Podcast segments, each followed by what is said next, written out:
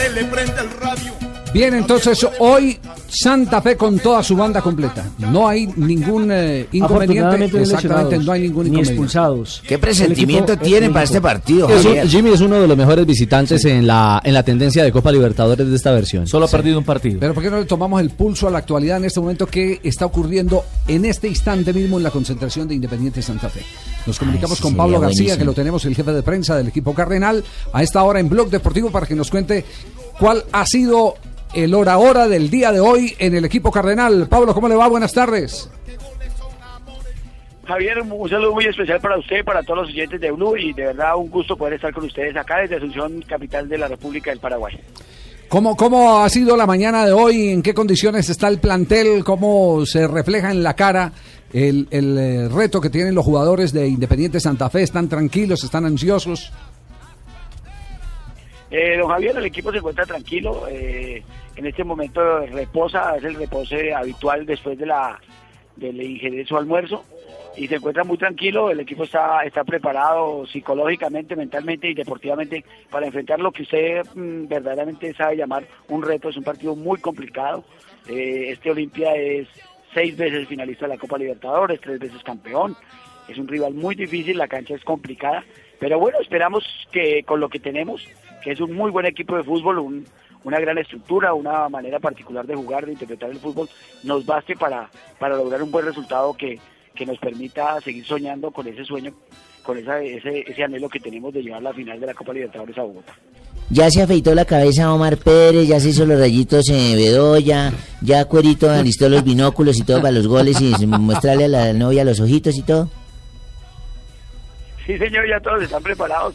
Eh, Gerardo ya está, ya se arregló el cabello. eh, Omar ya tiene el- el- su, su, su, digamos que su cabeza perfectamente rasurada. Y en el caso de, de Cuero se mandó a hacer un peinado especial. Eso está, están muy, muy preparados los muchachos ya para, para afrontar este duelo tan importante. ¿No le llevaron dientes postizos a Cuero? importante en toda la historia de Santa Fe, ¿no? Los dientes postizos de cuero, la caja de dientes por si acaso. ya, ya tiene, él solamente tiene un implante, solamente perdió un diente. Ah. Tiene un implante provisional y ya está esperando que le terminen el proceso odontológico para colocar el implante definitivo. Bueno, muy bien. Pablo, no, no sé, ¿alguna pregunta final no, para no, Pablo? lo, Sí. lo único negativo, lo único negativo, Pablo, fue la muerte de, de- de la señora que maneja la parte contable en Santa Ah, Fe, ¿no? que sí, llevaba más de Marinita. 40 años, ¿Ah, Marinita. sí? sí, Ah, una señora Javier eh, 47 admirable. años al frente del 47 club. años. Creo que alcanzó a ver todos los títulos de Santa Fe, ¿no? Sí, señor.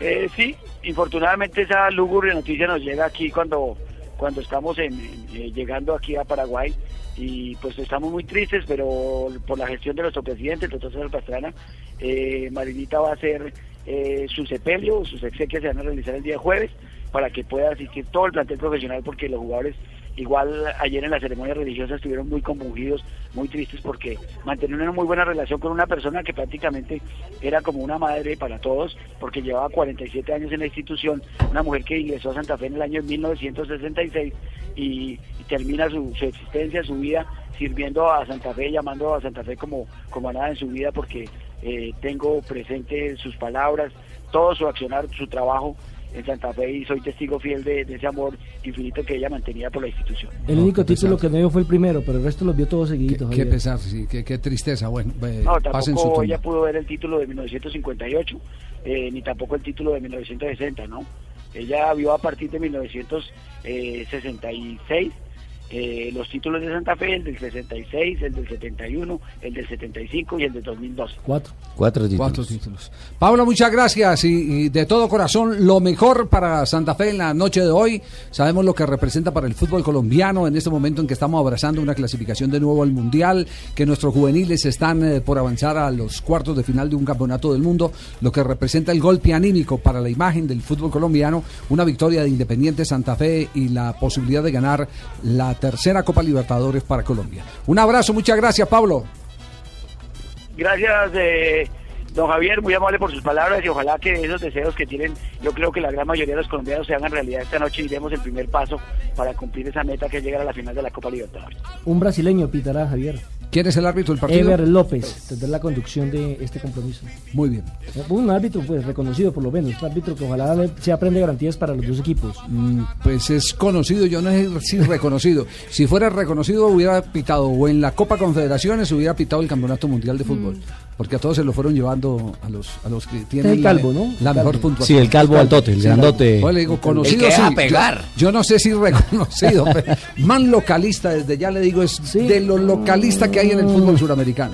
¿Cuál, Javier? ¿El que va a pitar hoy? El que va a pitar Ever, hoy. Ever López. Ever López, sí. ¡Ojo con ese tipo de árbitros! ¡Árbitros! ¡Ojo! Y mire Javier la, la nómina de, de Olimpia, tiene gente conocida como Martín Silva, arquero de la selección uruguaya, tiene a Julio Mansur, quien también ha hecho parte de la selección eh, paraguaya, Paraguaya. perdón, Ujú. Herminio Miranda, Salustiano Candia, Ricardo Mazacote, en la mitad de la cancha Wilson Pitoni, eh, Eduardo Aranda, Matías Jiménez, Nel- eh, Disculpe, Nelson Benítez. ese Mansur no es amigo de, Manuel de las marionetas de Mansur. Vareiro, este equipo que tiene tres Copas Libertadores, la, del 79 me acuerdo que jugaba Iba- Evaristo Ibasi, Evari- Isasi, eh, Isasi. uno que jugaba en. Deportes Tolima. Y ese Evaristo campeonato Isasi, lo me terminó narrando con Centurión y con Zapuca en el Deportes Tolima. Esa hermano. final la terminó narrando quien después fue presidente de la República.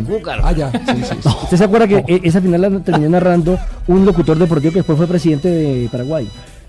Eh, sí. Sí, A me ver, acuerdo. ¿cuál es? Me, ¿Cuál? me acuerdo, me acuerdo del hecho, hasta hace poco hoy es presidente, pre- Es presidente. es, miembro, no, es, es senador vitalicio. Porque allá los, es a jugar con la presidentes- memoria del jefe, ¿no? Allá los presidentes eh, eh, terminan su periodo y tienen un eh, Asiento en el Senado. En el Senado. Sí, exactamente. Es que bozarrón, vino de Pero después de comerciales vino de la vamos a Brasil corchadorcito, ¿no? bus, La vamos a decir después de... el bus que va a llevar es los jugadores de, de Olimpia hoy al estadio fue detallado esta mañana y tiene tres eh, históricos jugadores levantando la Copa Libertadores y también dice la gloria, la gloria no tiene precio. Ajá. Eso es lo que están Sí, es que hay glorias más bandidas ahí. prometiendo ¿no? mi señora.